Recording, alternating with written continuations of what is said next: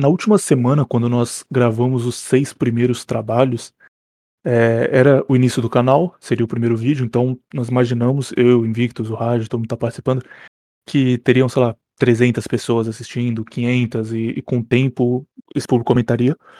Mas felizmente foi muito acima do que, do que nós esperávamos, já são quase 3 mil ouvintes, e a imensa maioria gostou bastante, muitos comentários de pessoas que que elogiaram, que não conheciam a história ou que sabiam só a versão mais simples, a versão da Disney, e, e gostaram bastante de saber mais sobre Hércules. Então voltamos agora para terminar a história, eh, mais animados ainda do que nós estávamos no último, pelo, pelo feedback da turma. E um aviso que é óbvio, eu sei para quem vê no começo, a pessoa fica, puta, pra que falar isso? Tá na cara. Mas, se você vê isso aqui na primeira semana, é óbvio. Só que o cara que ouvir em 2028 o cara que eu vi em 2045 ele não vai fazer ideia. Que é o seguinte: isso aqui faz parte de um podcast único, dividido em parte 1 e parte 2. A parte 1, 12 trabalhos de Hércules 1 a 6, é, saiu nesse mesmo canal Parabellum. E a parte 2, 12 trabalhos de Hércules 7 a 12, é que você está ouvindo. Então, se você ouviu aí na, na primeira segunda semana, provavelmente você já ouviu a parte anterior, não tem nenhum problema. Se você está ouvindo isso aqui no futuro, baixado de algum torrent obscuro aí da internet, aí dá um jeito de achar parte 1, vale a pena, que você vai entender bem melhor, porque isso aqui é uma continuação direta. Dito isso, menino Invictus, você, tem para falar? O pessoal comentou aí que, que agradeceu a você, especialmente, que trouxe um monte de coisa de cultura grega que pouquíssima gente conhecia, eu falo por experiência minha mesmo. E o que, você, tem a dizer também sobre o resto da história? A parte 2 ela é tão, tão based quanto a primeira, que deixa tomando hype já. Ah, muito mais, né? Porque na segunda parte ele não só recupera uh, a lucidez dele, como o heroísmo, entendeu? Ele consegue, digamos, a glória, entende? E é muito mais foda. Agradecer aí todo mundo que viu e gostou da primeira parte lá, elogiou a gente, né? E vamos nessa. Essa parte aqui é melhor até. Tem um termo para nós que somos literalmente gamers que é power level, que é o, negócio, o, o nível de força de um personagem, de um universo, e como ele vai escalando. E aí tem exemplos muito bons disso, tem exemplos muito ruins, tipo Dragon Ball é um exemplo, que o Goku começa lutando com gente normal e no final ele tá enfrentando deuses e tal. E Hércules tem um problema de power level maior ainda, cara. Deixa eu ver essa parte, porque ele começa lá enfrentando o leão da Nemeia, ok, é um negócio grandioso, mas é um animal, e no final ele tá literalmente fazendo coisas gigantesca, sabe? De, de lutar batalhas sozinho que deuses sofreriam para vencer e ele vence ali com tranquilidade, fazendo feitos muito grandes. E tô muito curioso para saber qual é a explicação por trás. Isso é também justificado esse crescimento dele até ele se e tornar. Interessante que, Deus. tipo, de corpo, entendeu? Fisicamente ele sempre foi power level. Só que como ele perdeu a cabeça, né? Como ele perdeu a sanidade, uh, essa reconquista de poder dele, ela é mental, né? Isso é o que é mais interessante. Muito bom. Bora pro sétimo trabalho, então? Aham. Uhum.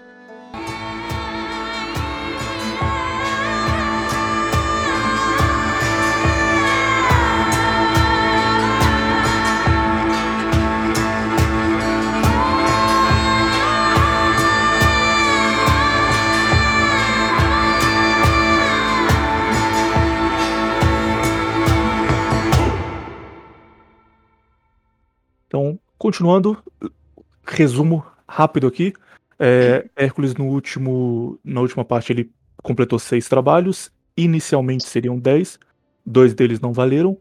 A Hidra de Lerna porque ele teve ajuda do sobrinho dele, Olau, e os estábulos, esqueci o nome do rei agora, porque ele cobrou pelo Algi, trabalho. Algias de Algias valeu, porque ele cobrou pelo trabalho e aí ele não poderia ter cobrado, então esses dois não valeram. O que seriam 10 trabalhos de Hércules se tornaram 12 trabalhos de Hércules que ele fazia amando de seu primo, Euripides para a glória de Hera. Ah, então o sétimo trabalho, quando ele retorna é, vitorioso do sexto, é capturar o touro de Creta. O touro de Creta, ele é o pai do Minotauro, então ele aparece várias vezes já na, na tradição helênica, na, na mitologia grega.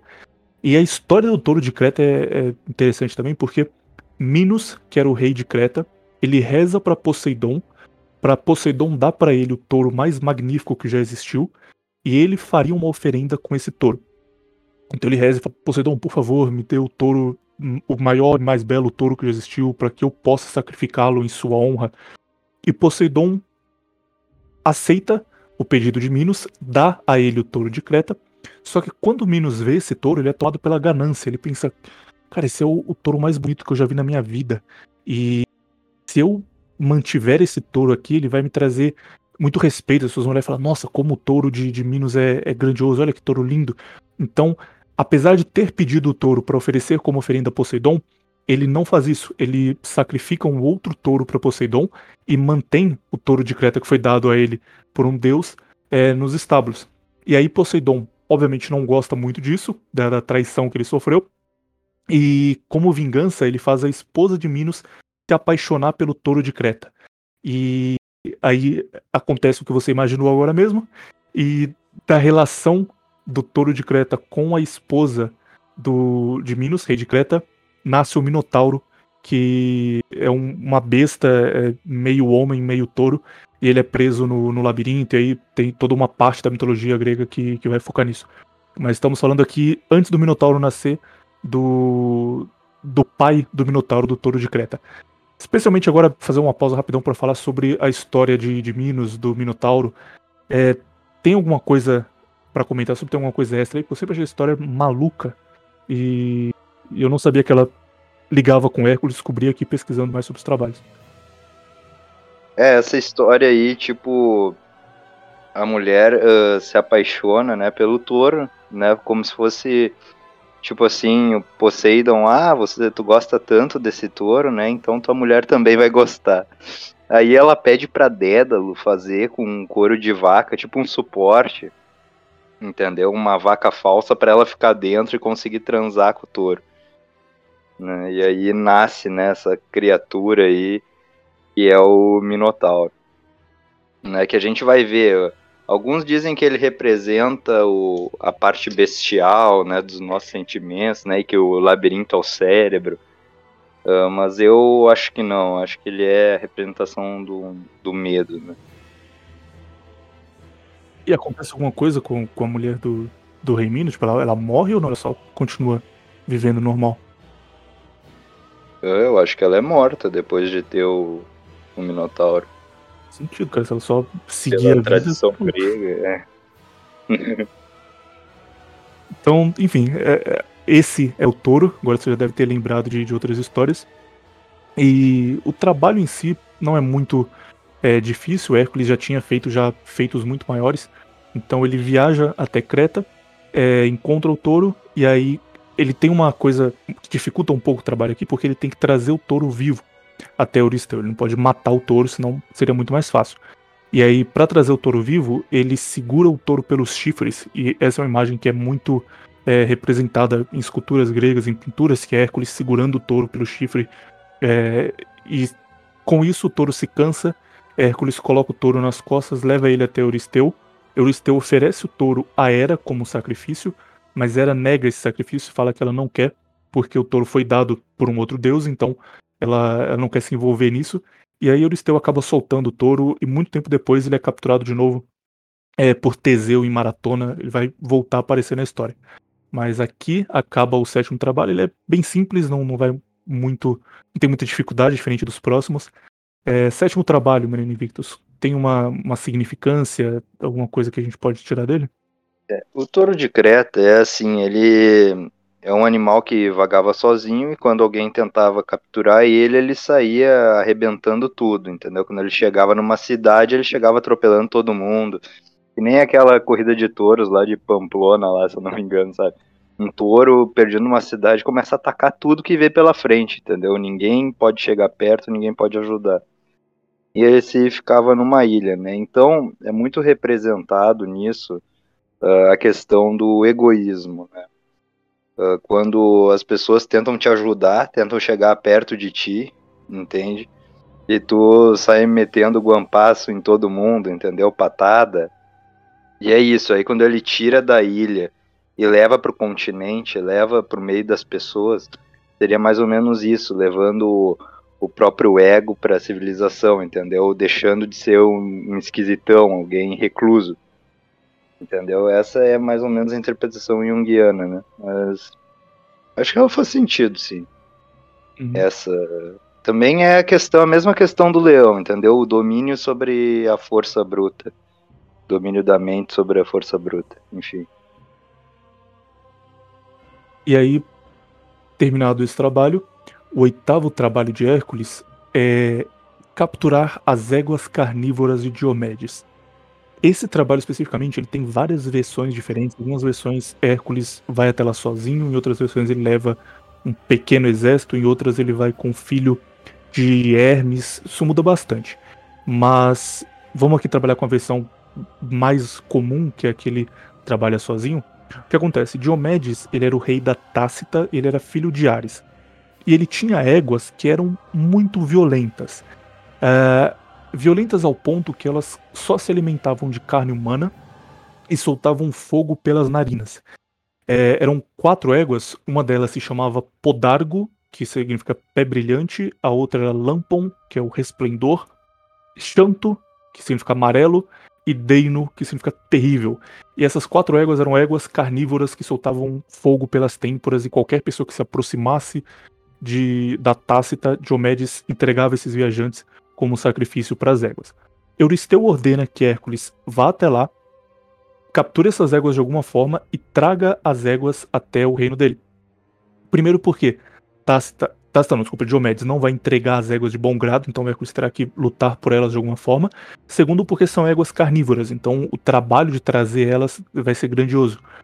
E realmente isso acontece, Hércules viaja até a Tácita, chegando na Tácita ele solta as éguas dos estábulos e as éguas ficam furiosas e tentam umas atacar as outras, atacar pessoas que estão pelo caminho, e Hércules ele não consegue conter essas éguas de início. Com isso, Diomedes vai até os estábulos, enfrenta Hércules, e aí tem versões de vai com ajuda, acontece meio com uma batalha campal, e as tropas de Diomedes enfrentam as de Hércules, e no final Diomedes sai perdedor. É, na versão em que Hércules vai sozinho, ele enfrenta Diomedes sozinho, e no fim ele acaba derrotando Diomedes e ele entrega as éguas como oferenda. Desculpa, ele entrega Diomedes como oferenda para as éguas. Ele falou: aqui tá o, o criador de vocês, o cara que tá alimentando vocês todo esse tempo, entrega ele para as éguas, as éguas comem a carne de Diomedes, e depois disso elas ficam calmas e elas param de atacar pessoas, elas deixam de ser éguas carnívoras e vivem tranquilas. E Hércules só tem o trabalho de levar elas de volta. O, a segunda parte desse trabalho é bem simples, ele entrega as éguas elas são sacrificadas para Zeus. Invictus, éguas carnívoras de Diomedes, qual é o que a gente pode uhum. tirar desse trabalho? Eu acho que vale a pena aqui falar de quem foi Diomedes. Né? Algumas versões vão dizer que não é o mesmo Diomedes da Batalha de Troia. Né? Mas eu tenho quase certeza que é, por causa que em Troia tinha também quatro cavalos, entendeu? Que os oráculos diziam que quanto aqueles cavalos estivessem em Troia, Troia nunca seria destruída, né? Aí esse herói de mesmo nome de Diomedes captura, né, todas essas éguas. Eu tenho a teoria que ele é o mesmo Diomedes, entendeu, da, da Guerra de Troia. Né? Sim, ele na, fere. Na do tempo faria todo sentido. Uhum. Ele fere, até porque, né, William, Troia existia até uma profecia, né, que por terem desacatado Hércules, né, uma vez, o rei de Troia, dentre um desses outros desafios dele, ele estava em Troia e o rei pediu para ele salvar uma princesa que estava sendo deixada de sacrifício para um monstro, né? E ele matou esse monstro, só que quando ele voltou, o, o rei de, da, de Troia deu um calote nele, entendeu? E aí, mais ou menos, Troia ficou marcada para ser destruída. E, enfim, a... aí tem esse negócio do Diomedes, né? Que ele teria depois da guerra, ele feriu uh, divindades uh, da guerra durante a guerra de Troia, entendeu? Uh, Ares, Afrodite, entendeu? Ele é uma metáfora para, digamos, quando alguém destrói por completo, entendeu? Porque o grego ele tinha que dominar um lugar para transformar aquele lugar num, numa coisa melhor. E quando ele chega, destruindo a beleza, entendeu? Ferindo uh, a honra da guerra, ele meio que perde esse esse dever. Então ele perde a sanidade. Aí depois quando ele volta, a esposa trai ele, ele é odiado pelo próprio povo. Entendeu? A história de Diomedes é, é bem pesada, né? E aí depois, como a maioria dos heróis uh, troianos, né? Não, esse era grego, acho. É. Ele volta. Né, Diomedes era dos Mermidões, ele lutava junto com Aquiles, era grego. Aí depois ele vai para Itália, por ali, né, onde os criminosos de guerra se refugiavam, e monta né, esse, este reino aí, com o dinheiro que sobrou dele. E neste reino, todo mundo que eh, chegava lá, ele dava para as éguas comerem, né? Todo forasteiro que chegava lá, uh, viajante com fome, que todo grego tinha o dever de a priori recolher, né, quem precisasse. Era tipo uma lei de Zeus, a lei da, de ser um bom anfitrião, né? E Diomedes. Daqui a pouco, vou aproveitar para encaixar aqui agora já. Nessa segunda parte especificamente, os mitos de Hércules tratam muito isso. Ele indo até terras que são hostis, onde os habitantes daquela terra tratam mal os visitantes, e aí ele chega, coloca ordem e sai de lá e deixa o povo local se desenvolver o, próprio, próximo mito trata bastante disso. Isso então é, é por uma tradição grega, né? Para os gregos isso era um, muito mal visto, essa, esse costume de tratar mal visitantes, é, isso que acontece? Por isso eles. Hércules é, tratar... as pessoas? Exato, tratar mal os aventureiros, os viajantes. Só podia tratar mal uma pessoa depois que ela te tratava mal, entende? Uh, mas a priori tu tinha sempre que ajudar. É porque podia ser um deus, né? Que tava disfarçado. Exato, é, tem várias histórias que Zeus e Hermes uh, eles se vestem de vagabundo, entendeu? De farrapo, de mendigo e vão de casa em casa, né? Quem não ajuda eles, eles amaldiçoam e quem ajuda, eles abençoam. Tem uma história bem legal de um casal, né? Coisa assim, mas enfim, não, não vamos se distrair. E é isso, a hospitalidade era sagrada para os gregos, entende? Porque, porque eles eram uh, muito aventureiros, viajantes, eles precisavam, entendeu, de, de um povo que tratasse bem para eles continuarem a viagem tranquilo, entendeu? Era uhum. basilar para o grego que todo mundo fosse bom anfitrião. Uh, porque viajavam muito, entendeu? Uh, em campanhas e tudo isso.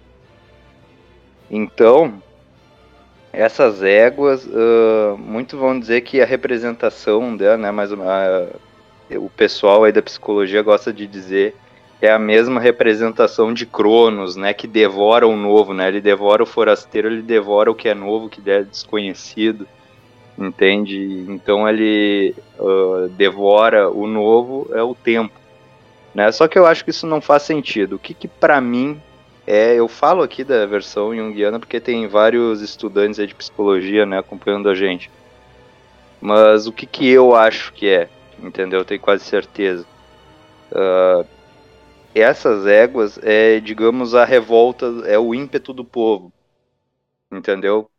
E com o menor, uh, o menor defeito já vão dar um jeito de te devorar, entendeu?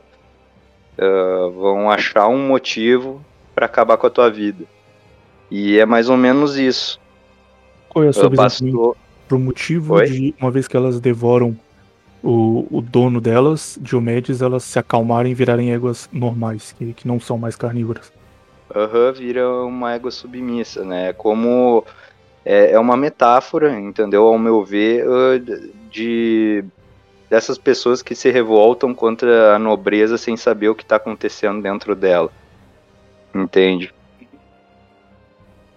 E aí, por isso que devoram o próprio rei. Né, o próprio rei que queria defender elas dos estrangeiros. Literalmente uma metáfora para a Revolução Francesa, cara. Ou como, como os gregos estavam avançados. Ah, claro, é eterno, né? Os ensinamentos deles são eternos. É verdade, vale pra, pra muita coisa mesmo. Uhum. Agora estamos Tudo. chegando nos top 3 trabalhos, cara, porque. Cara, tô, tô lendo aqui a, a, descrição deles, são muito bons. Agora, a, até esse momento, os trabalhos de Hércules, eles são trabalhos que tem, olha, vá até lá, derrote esse animal, traga aquele outro aí para mim, capture tal, tal coisa. São coisas simples. A partir daqui, eles começam a virar sagas. Realmente, Hércules tem que atravessar o oceano para conseguir fazer um trabalho. São coisas muito grandes. O próximo, ele trata essa transição. É a partir do momento em que deixa de ser uma coisa simples e passa a ter toda uma história por trás do que ele vai fazer. Que é o seguinte: é... existia uma ilha. Você lembra de cabeça qual é a ilha das Amazonas? Esqueci completamente. Ah, não me lembro direito. É, Temicira, é... Temicira da, da Mulher Maravilha. Ah, tanto faz. Era uma ilha onde viviam as Amazonas. É uma ilha, toda aquela história que os homens não entravam, e elas tinham uma líder, uma rainha que era Hipólita. Hipólita tinha um cinturão. E a filha de Euristeu queria muito esse cinturão. Então Euristeu ordena a Hércules que ele viaje até essa ilha e consiga o cinturão de Hipólita. Hércules, a viagem em si já é um negócio longo que tem toda uma história por trás. Basicamente, ele na viagem ele é acompanhado por Teseu e por suas tropas. E aí ele passa por Creta, e em Creta o povo de Creta acha que ele é um invasor e ataca os navios dele. E aí mata dois dos soldados, ele desce em Creta e fala, oh, se vocês não ah, é, na, é na Sítia. É na Sítia. É uma ilha da Turquia. É uma ilha ah. da Turquia. Ah, perdão, mas ele diz, ó, oh, se vocês não me derem dois soldados melhores, ou tão bons quanto esses, a gente vai ter uma guerra aqui. Eles falam, não, pode deixar, a gente vai arrumar soldados para você. E aí trazem soldados, ele volta. Vai, é uma história bem longa. Mas no fim disso daqui, ele consegue, com Teseu, com suas tropas, chegar até o ponto Euxino, que, se eu não me engano, é Temicira. Eu, eu, eu vou dever para vocês o nome do, da Ilha das Amazonas. Mas quando ele chega lá, onde ficava o Palácio das Amazonas, ele se apresenta até Hipólita e fala: Ó, oh, eu vim aqui buscar o seu cinturão. Hércules não sabia se ele seria bem recebido, se ele teria que lutar, se ele teria que matar Hipólita para conseguir o cinturão. Aí de novo a gente chega naquele ponto onde existem versões diferentes. Em uma das versões, ela simplesmente entrega para Hércules o cinturão e fala: Não, eu sempre admirei você, porque aqui Hércules já era reconhecido. Eu sempre admirei você, você foi lá, derrotou o leão da Nemeia, você é um grande herói, então tome aqui o meu cinturão como um sinal de bom grado das Amazonas para com Hércules e para com Hera. Em outras versões, Hércules transa Hipólita e por conta disso ele leva o cinturão. E entra aquele negócio de as Amazonas é, respeitarem homens que eram fortes o bastante para que elas aceitassem se deitar com eles. Em outra versão também, que é essa que é a mais comum, é, é contada por, por Ciclo, inclusive, antes de Hércules e Teseu chegar até lá, Hera se disfarça de uma amazona e espalha um boato entre as amazonas de que Hércules está indo até lá para aprisionar a rainha. E aí, quando ele chega, acontece uma batalha e as amazonas atacam de Hércules e Teseu. E acontece uma batalha campal e Hércules mata todas elas, mata Hipólita e leva o, o cinturão. Tem, tem várias é, histórias diferentes de como ele consegue o cinturão. É, mas no fim ele consegue cumprir, cumprir a sua tarefa e volta, apresenta o cinturão para Euristeu, Euristeu entrega até sua filha e está pronto o nono trabalho de Hércules. Primeira pergunta, isso aqui é, importante porque, de novo, tem infinitas versões. Para você, qual faz mais sentido pelo que você conhece de mitologia? A versão que eu gosto mais, entendeu? Que eu acho que tem mais a ver é uma em que as Amazonas elas, elas quebram um tratado de paz com o reino grego entendeu? Uh, e, e aí Teseu vai lá retalhar elas, entendeu? E leva o Hércules junto, né? Aproveitando aí que ele precisava do cinturão da Hipólita. E eles já chegam lá descendo o cacete na mulherada, entendeu? Aí uh, Hércules pega o cinturão da Hipólita, né? E Teseu rapta a filha de, dela, né? A princesa guerreira. E aí depois ela, ele com essa mulher tem o Hipólito, né? Que é uma das piores tragédias gregas, né? Essa do Teseu com o filho dele, é muito triste. Ela aí ele captura, né, a filha da Hipólita.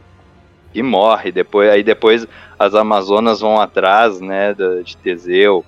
E aí tem uma guerra de Atena contra contra as Amazonas, né?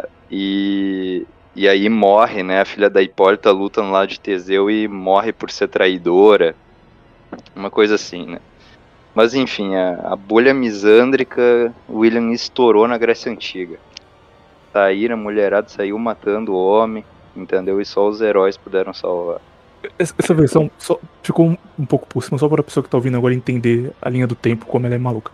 Teseu chega até lá nessa versão, chega até lá, é, inicia uma guerra contra as Amazonas, Hércules leva o cinturão de Hipólita, Teseu rapta a filha dela, é, eu o nome daquela, é Melanipe, e aí ele leva essa, a filha de Hipólita embora, e as Amazonas ficam com ódio dos atenienses e falam, oh, vamos ir lá e vamos derrotar esses caras que roubaram a nossa princesa e mataram a nossa rainha.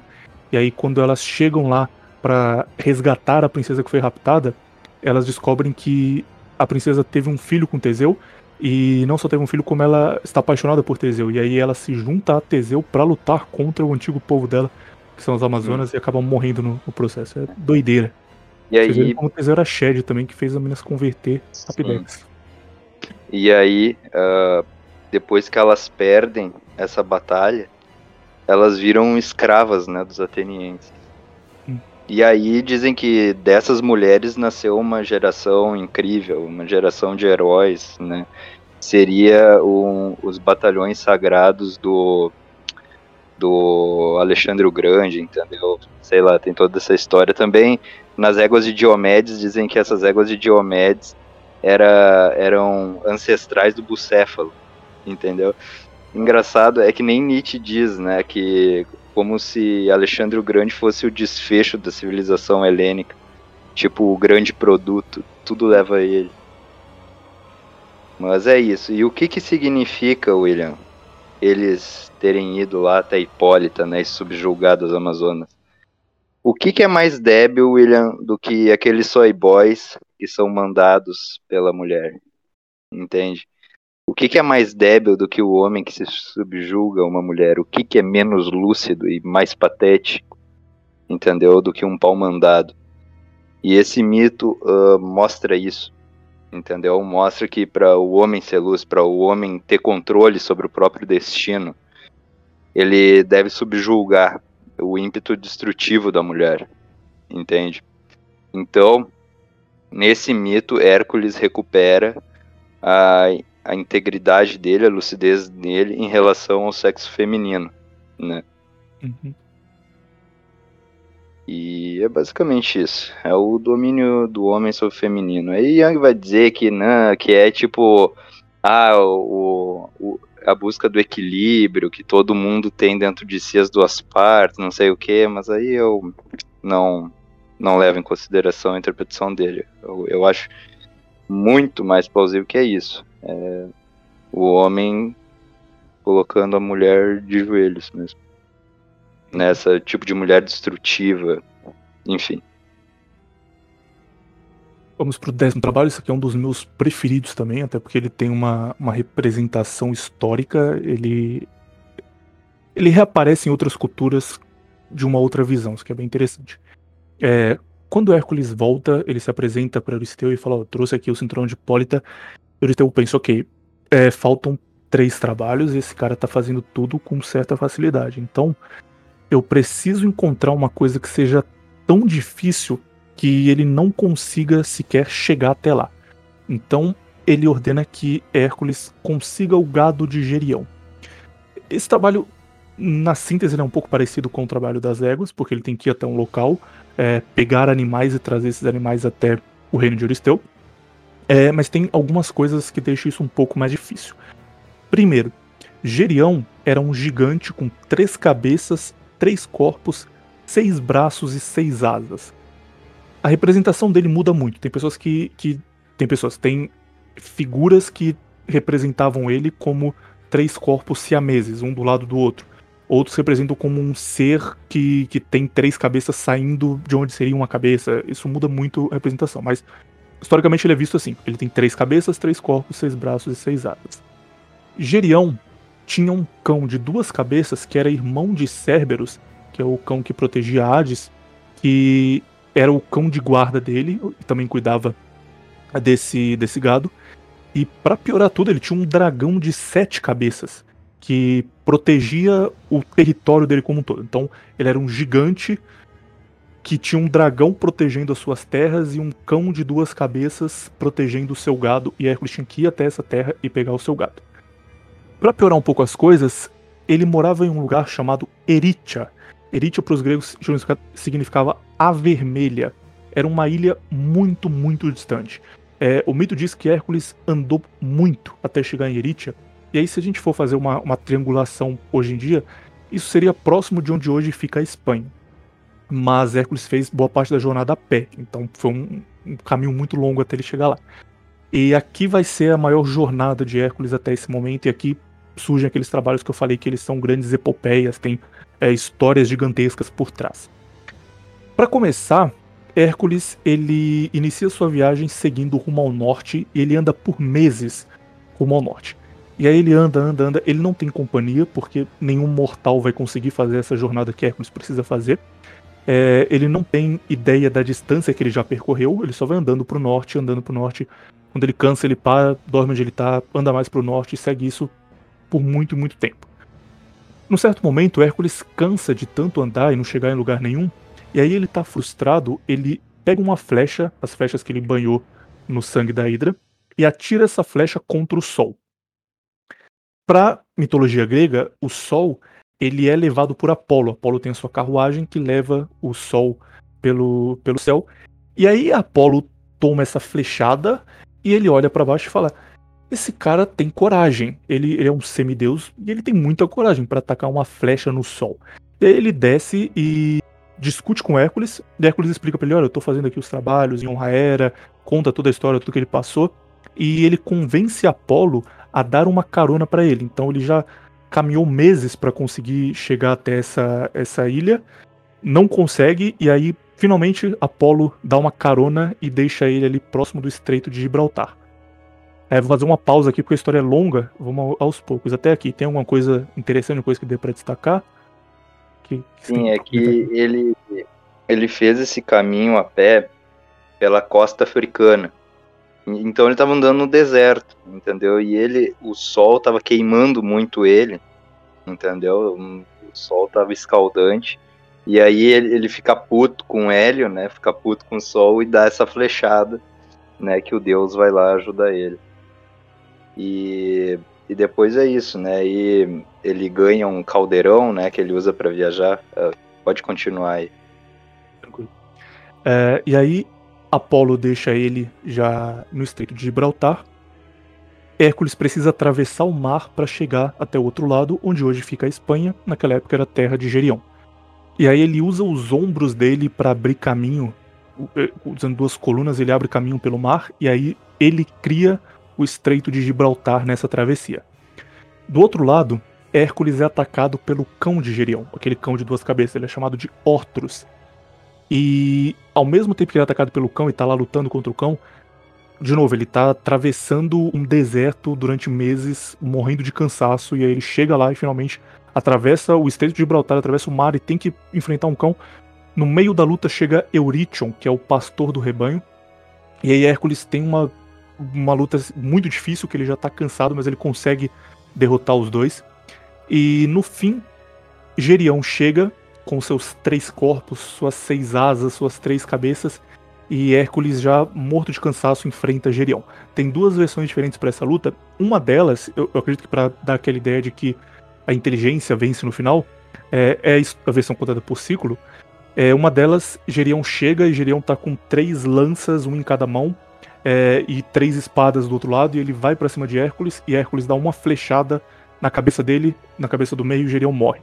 Em outras versões é, é uma batalha longa, que Hércules sempre vai vencer com a inteligência, mas ele de novo enfrenta uma batalha cansativa. Isso aqui é, é aquela parte da história do herói em que ele pensa o tempo inteiro em desistir, ele fala, tá bom, não dá mais, eu já tô andando, já tô cansado, já enfrentei dois é, vilões diferentes, eu tenho que ir pro terceiro e ele continua, e no fim ele sai vencedor. Terminando aqui, agora vem a parte histórica, mas sobre a batalha dele, primeiro contra o cão, é, depois contra Eurytion, que é o pastor do rebanho, e contra Gerião, que dá pra gente tirar Menino Invictus. Né, toda essa batalha ela representa só uma coisa, a distração, entendeu?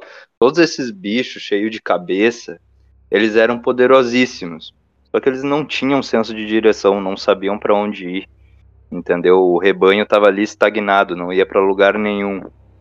Né? E quando ele derrota esses, essas criaturas de várias cabeças, usando método de distração, ele uh, vence a parte da distração, né? Essa distração que te separa da lucidez, entendeu? Uh, tu tipo um déficit de atenção, entendeu? Tu não consegue te focar em algo, né? E mais ou menos esse mito seria isso, tu a importância do foco, né? Para alguém conseguir essa plenitude. Mas enfim, essa batalha que tu descreveu aí, cara, ela tem muitas versões. Tem uma que era tá controlando o Gerion como se fosse um, um fantoche, entendeu? Aí Hércules uh, lança uma flecha contra ela, ela sai dali e o Gerion fica totalmente sem senso de direção, porque cada cabeça quer ir para um lugar e aí fica mais fácil de matar ele, entendeu? Mas em todas essas versões tu vai ver que Hércules usa da distração para vencer esses animais de várias cabeças, entendeu? Esses monstros. Por causa disso, é a distração, entendeu? E aí, no final desse mito, quando ele tá levando o gado, entendeu? Ele perde muito desse gado, que também quer dizer é outra coisa. Não, você não, porra. Peraí, ah, vai... tá. Tá, tá, a gente tá indo por partes, tá. É. Uma coisa importante aqui que eu falei que tem a base histórica é o seguinte: essa é a versão grega do que aconteceu. Mas esse mito especificamente, ele é diferente dos outros em dois pontos. Primeiro, ele é o único que não se passa na Grécia. Hoje, se você viaja para a Grécia, você consegue fazer um tour pelos 12 trabalhos de Hércules. N não todos, tipo, Hades você não vai visitar, mas você visita lá é, a Nemeia, você visita Creta, você consegue fazer um tour ali, se você tiver dois, três dias, você visita todos esses lugares, tira uma foto maneira e volta para casa. Nesse aqui, como ele lida com outros povos, com outras culturas, existe a tradição local desses povos que fala do mesmo mito. Isso é muito interessante. Em Portugal, é, existe um historiador chamado Bernardo de Brito, que ele foi um dos primeiros historiadores de Portugal e ele fez a mesma coisa que outros historiadores gregos fizeram muito tempo antes, que foi escrever a história do povo local. Então, no século XIV, início do século XV, ele escreveu um livro onde ele falava a história do povo português, de novo conversando com pessoas que viviam lá e, e anotando essa tradição oral antiga. E ele trata Gerião como um invasor, como um homem que existiu de verdade e que seria uma figura real e histórica. O texto dele é escrito em português do século XV, então é um texto difícil de entender. Eu, coloquei ele aqui, eu vou ler devagar para você entender o que ele está dizendo, mas o texto dele é exatamente isso aqui, na parte que trata Gerião. Reinou Gerião na Espanha, depois da morte de Beto, último rei dos naturais e descendentes de Tubal. 34 anos e sua morte sucedeu aos 545 anos pós-dilúvio, no qual tempo se acabou a idade dourada nestas partes e começaram os homens a cometer insultos e latrocínios, seguindo o exemplo do rei que os governava. Um senhor desalmado basta para contaminar um reino todo. Ou seja, Gerião foi um rei real, que foi um péssimo rei, e por conta das suas, das suas más maneiras, é, os homens de Portugal ficaram vis e começaram a cometer latrocínios e começaram a cometer insultos. E aí surge a maldade do povo português nesse período, é, que no passado era um povo bom. E aí Hércules teria vindo, destruído, destronado esse rei e deixado o povo é, se desenvolver a partir disso de novo longe da, da ruindade do rei. O mesmo acontece em uma lenda galega, que conta que Hércules chegou de, de barco às costas de Brigâncio, que é onde hoje em dia fica Corunha, lá Corunha, na Espanha. Ele combate o rei Gerião, que também era um rei local, era um tirano que ele obrigava os súditos a pagarem metade dos seus bens, e, e literalmente tudo. Então, tipo, se você tinha filhos, o primeiro filho ficava para você, o segundo você tinha que entregar para Gerião, que ele era um rei muito tirano. E aí Hércules chega até lá, enfrenta esse rei, derrota ele, enterra esse rei em um local que hoje é, é histórico, em La Corunha, volta para a Grécia e deixa o povo local se desenvolver. E isso é representado, inclusive, no, no símbolo de, de La Corunha. Então, as populações locais tinham também mitos que envolviam a visita de Hércules e Hércules livrando eles desse rei tirano que foi Gerião. Para eles, Gerião era um homem, era um, uma figura real histórica. É aquilo lá que eu te falei na, é aquilo lá que eu te falei no, no último episódio, né? A gente não sabe até que ponto da mitologia grega o, o que tem ali de realidade o que tem de mito, entendeu? Uh, tudo tem um astro na realidade aqui. Uhum. E essa questão do Gerião também quer dizer muito, né? Aquela questão metafísica do da ordem, entendeu? Uh, contra o caos. Entende? Gerião é isso, né? Esse monstro que essa serpente da negação, né? Que causa todo todo esse caos, entendeu? É simplesmente caos, entende? O ser humano não sabe porque ele tá ali, entendeu? Vira um bando de criminosos. E aí ele vem e reestabelece essa ordem, né? Isso é muito arquetípico de todos os heróis uh, das mitologias aí, dos mitos proto-indo-europeus e adiante. Eu gosto muito desse aqui, por isso eu, eu notei essa parte, porque é muito entendível que isso tenha acontecido de verdade, sabe? Que em algum momento um rei grego ou um homem mesmo, ele vá até uma terra distante e enfrente um outro, um outro rei, um outro soberano local poderoso, e aí ele vai contar isso, o povo grego vai contar isso pela visão dele, como ó, ele foi lá e enfrentou um rei, um rei não, desculpa, um gigante de três cabeças, que era esse ser poderoso, e, e os povos desse local vão ver como uma coisa mais real, sabe? Tipo, olha, tinha um cara ali muito filho da puta, e, e o cara veio aqui e livrou a gente dele, então agora vamos desenvolver a partir disso. Sabe, isso aqui é um negócio que é 100% imaginável que tenha acontecido em algum momento, e cada cultura só viu ela de um jeito diferente. É. Uh, e agora a gente vai pro, que você estava contando ali, que eu pedi para esperar um pouquinho, porque tem um, umas coisas extras também. É, preste atenção em como isso aqui é longo. O Hércules sai da Grécia, ele anda, anda, anda, atira uma flecha no sol, consegue carona, chega até lá, abre o centro de Gibraltar, enfrenta o, o pastor, enfrenta o cão de duas cabeças, enfrenta Gerião, pega o gado de Gerião, volta para a Grécia, e isso aí acontece, óbvio, ao longo de, de muitos e muitos meses. E na volta, ele passa por uma montanha que é habitada por outro gigante que é filho de Vulcano. E ele para nessa montanha para dormir, sem saber que um gigante habitava ela. Quando ele dorme, o filho de Vulcano rouba o gado de Hércules e faz o gado andar de costas, para não deixar nenhum rastro. Então Hércules acorda, o gado dele desapareceu, ele não tem nenhum, nenhum indício de para onde o gado foi, porque não tem rastros no chão. E aí ele decide, tudo bem, eu vou voltar o caminho que eu fiz para ver se aconteceu alguma coisa no caminho.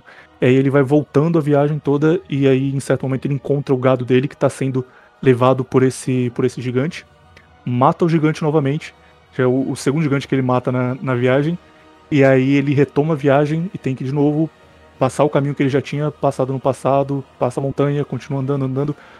Meses depois, quando ele estava próximo da Grécia, Hera envia um enxame de moscas para picar e espantar as vacas.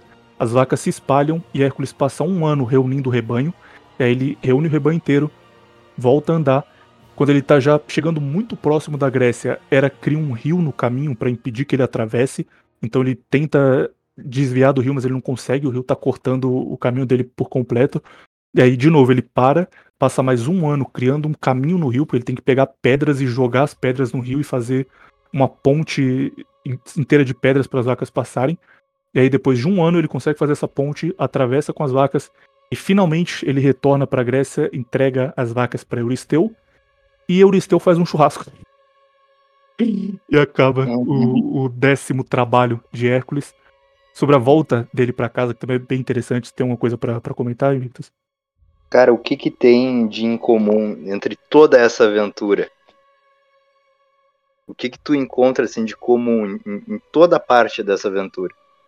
É a distração, entendeu? É toda hora uma distração, é toda hora uh, um incômodo, entendeu? Alguém atrapalhando, alguém tentando roubar o gado dele, entendeu? Ele não conseguindo ir para um lugar, tendo que cuidar do gado, entende? O, rebanho das vacas vermelhas, né? Era o nome desse rebanho. E, e é isso, cara. Esse mito, assim, ele serve para mostrar que a gente deve evitar a distração, sempre para conseguir chegar logo no objetivo e conquistar mais, entendeu? Ele fica anos nessa aventura aí. E é isso, entende? É toda, toda essa jornada, ela representa a distração. Essa é a, é a, parte crucial mesmo. Toda hora parece que ele vai conseguir, que já foi. Pô, a parte difícil já passou, agora tá resolvido. E aí surge algo que deixa tudo mais difícil do que tava, e ele resolve e continua. E se Sim. repete até o final. Uhum. E também tem outra metáfora que é usada nisso daí, que é, digamos, o prejuízo que tu vai ter, entendeu? Quando tu vai para uma aventura, para algum lugar, tu tem que ter a noção de que algum prejuízo tu vai ter, entendeu? Para tu nunca te decepcionar, entendeu? Quando tu perde algo no meio da jornada. É por isso que isso representa, né, é, é, essa quantia de vacas que ele perde durante a viagem. Agora vamos pro décimo primeiro trabalho, Imagine que você é Euristeu agora e você tem um semideus fazendo trabalhos para você e você tá cada vez mandando ele fazer uma coisa mais difícil e ele faz o que você pediu. E aí de repente você fala: oh, eu quero que você vá lá naquela terra muito distante, muito, muito, muito distante, enfrente um gigante de três cabeças e o dragão dele e o cão, irmão do cão de Hades, e você volte depois e traga o rebanho. E aí esse, o, o seu primo desaparece por anos. Você pensa, ah, tudo bem, consegui, agora eu não tenho mais que preocupar com ele. E Euristeu estava lá levando a vida dele feliz, até que Hércules volta e traz o gado de Gerion. E aí ele pensa, ok, agora faltam dois trabalhos, e o que eu achei que era impossível, o que eu tive certeza que ele não tinha conseguido cumprir, ele cumpriu. E Euristeu agora tem que achar uma coisa realmente muito difícil. Então ele dá um trabalho para Hércules que ele julgava ser realmente impossível agora, que era colher os pomos de ouro do jardim de Hespérides. A gente pode tratar também como maçãs de ouro, não tem muita diferença. É, o que são os jardins de Hespérides? Jardins de Hespérides são onde, de onde vieram as ninfas, e é um jardim guardado por um dragão de 100 cabeças. Já, já deixa um pouco difícil o trabalho. Além disso, esse jardim ele é mortal para seres humanos, então só deuses e, e as próprias ninfas podem andar por esse jardim. E para piorar as coisas, ninguém sabe onde ele fica. Então, ninguém sabe onde é a localização do jardim ou sequer se ele existe. E Euristeu fala: Hércules, encontra esse jardim, encontra um jeito de entrar nesse jardim e encontra um jeito de tirar uma maçã de ouro de uma árvore que está sendo guardada por um dragão de 100 cabeças e traz essa maçã para mim. Era impossível, Euristeu tinha certeza que Hércules não conseguiria fazer isso. Esse trabalho é o que vai ter a maior viagem de Hércules. Porque no trabalho anterior ele teve que ir para o norte, andar, andar, andar, mas ele sabia que em algum momento ele ia chegar. Aqui ele não tem ideia, aqui ele precisa descobrir onde fica o jardim. Então, para começar, ele vai para o norte da Grécia, depois ele vai para a Líbia, para o Egito, para a Arábia e para a Ásia Menor. Ele vai andar o mundo inteiro, o mundo conhecido na época, para encontrar o jardim finalmente. Inicialmente, Hércules decide que ele vai procurar as ninfas do rio Erídano, que fica no norte da Grécia. Indo para esse rio, ele mata Cicno, que é um dragão filho de Ares, portanto é sobrinho de Hércules. A seguir, ele enfrenta o próprio Ares, irmão de Hércules, que aparece para vingar a morte do seu filho.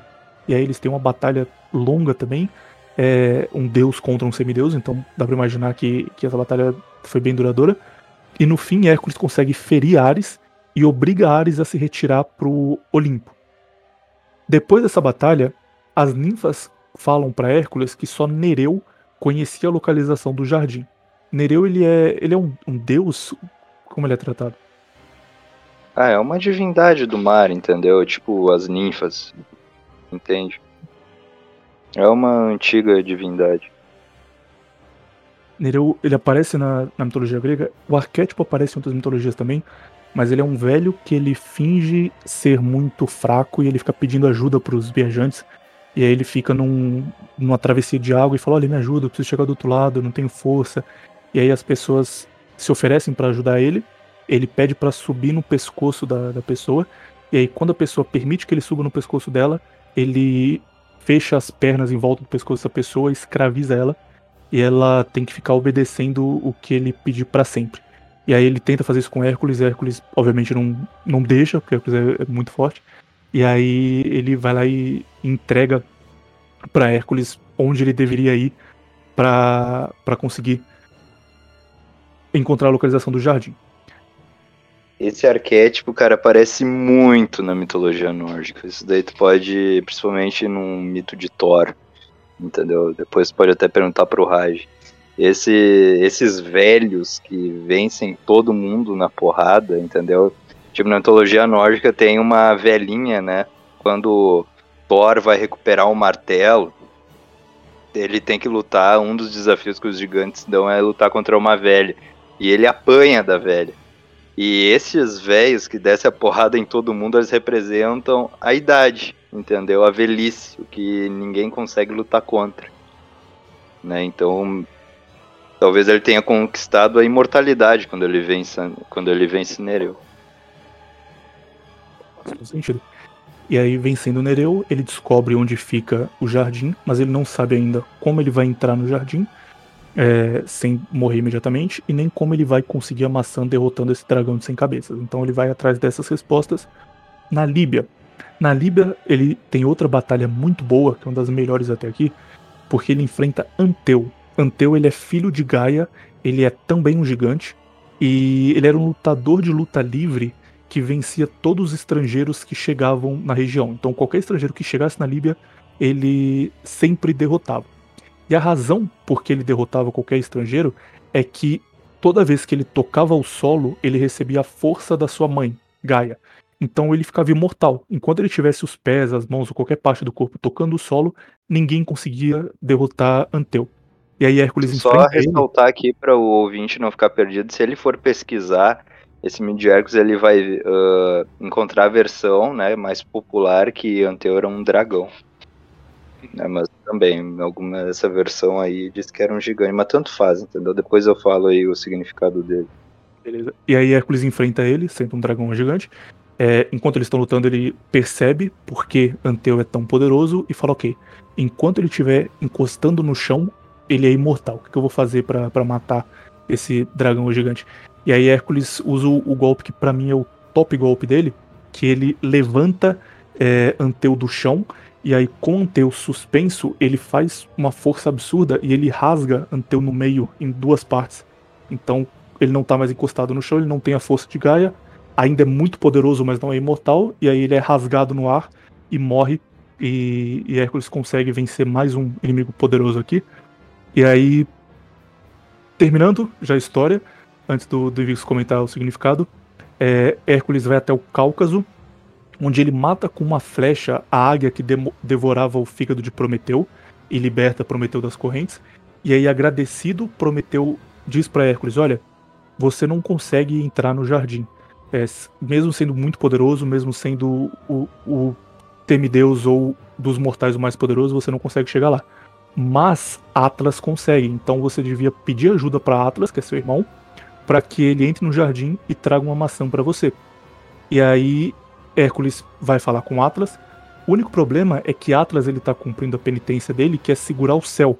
Então ele convence Atlas a para, ir atrás para, para, para, para, para, para, Deixa eu só, eu acho que eu já vou falar aqui do significado do gigante, senão a gente vai se perder, tá? Beleza, pode. Porque é, é, repleto de significado esse resgate dele a Prometeu.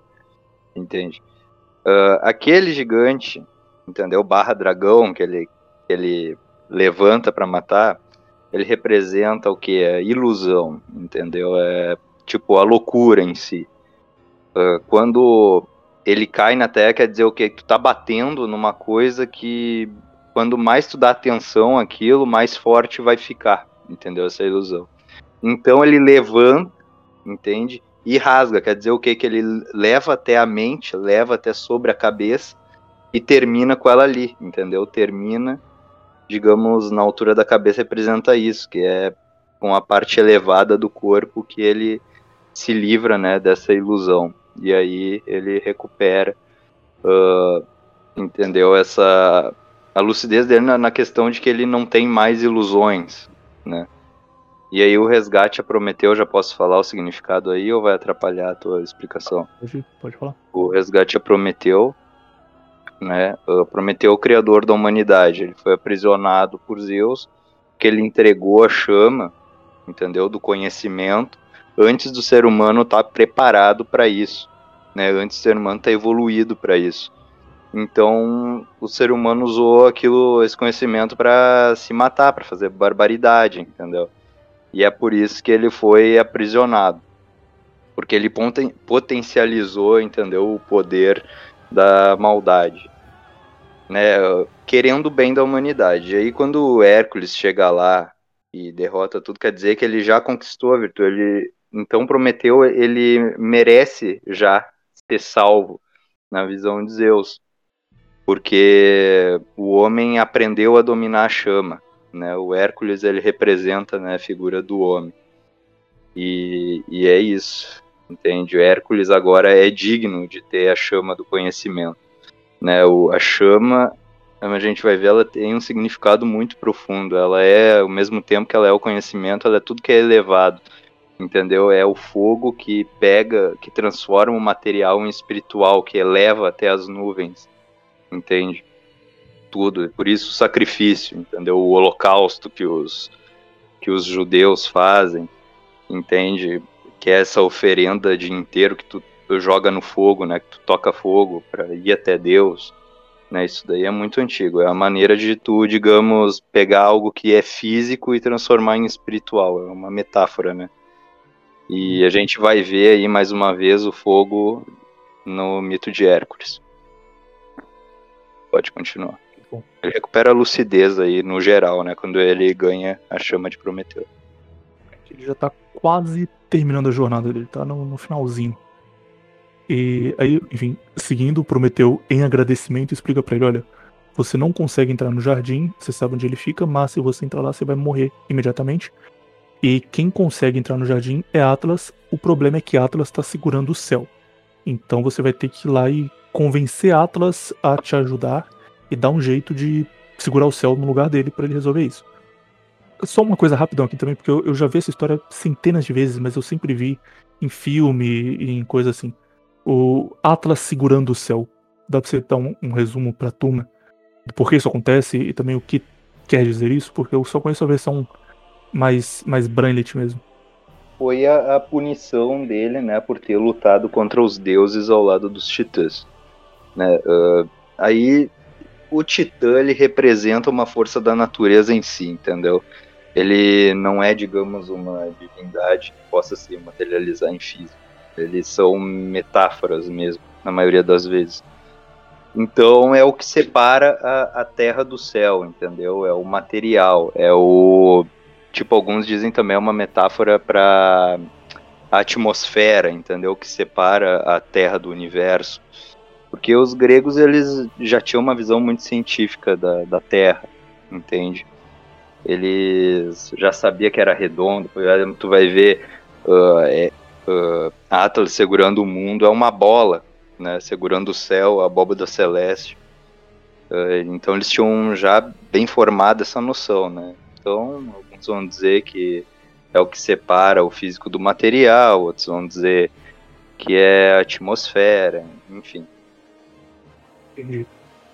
Então aqui nesse nesse ponto Hércules, que eu comentei lá no começo do, do Power Level, é, ele gera muito forte, mas aqui ele chega no limite porque ele convence Atlas a ir buscar é, o pomo para ele e falou: Atlas, você tá aí há, há, séculos, há milênios segurando o céu, você tá cansado, quer andar um pouco? Deixa que eu seguro o céu para você e você vai lá e, e me ajuda.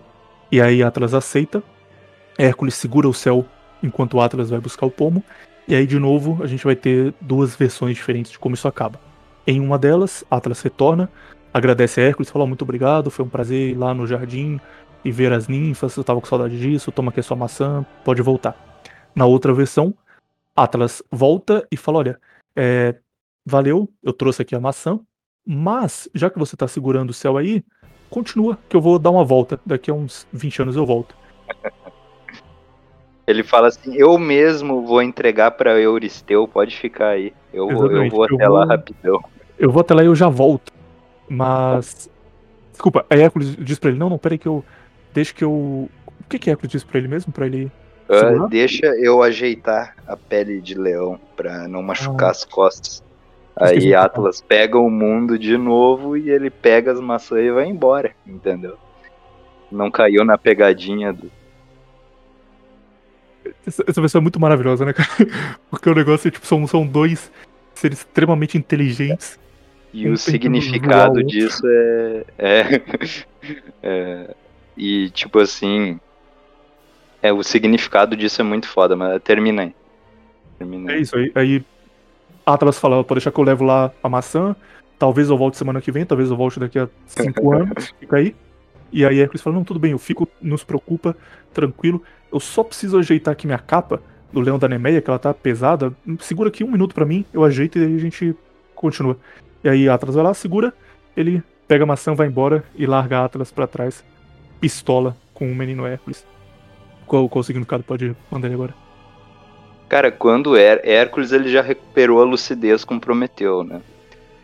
Quando ele abraça o céu, o mundo, ele vê com lucidez o mundo, entendeu? Ele tem agora total consciência da realidade, de futuro, passado, presente, entende? Ele ele recupera a esperteza dele, entendeu? Agora ele conhece a verdade, ninguém mais pode enganar ele, entende? Por isso que quando o Atlas volta, tenta fazer uma pegadinha, cara, e se dá mal, entendeu? Ele ele recuperou a, a lucidez dele por completo agora, entende?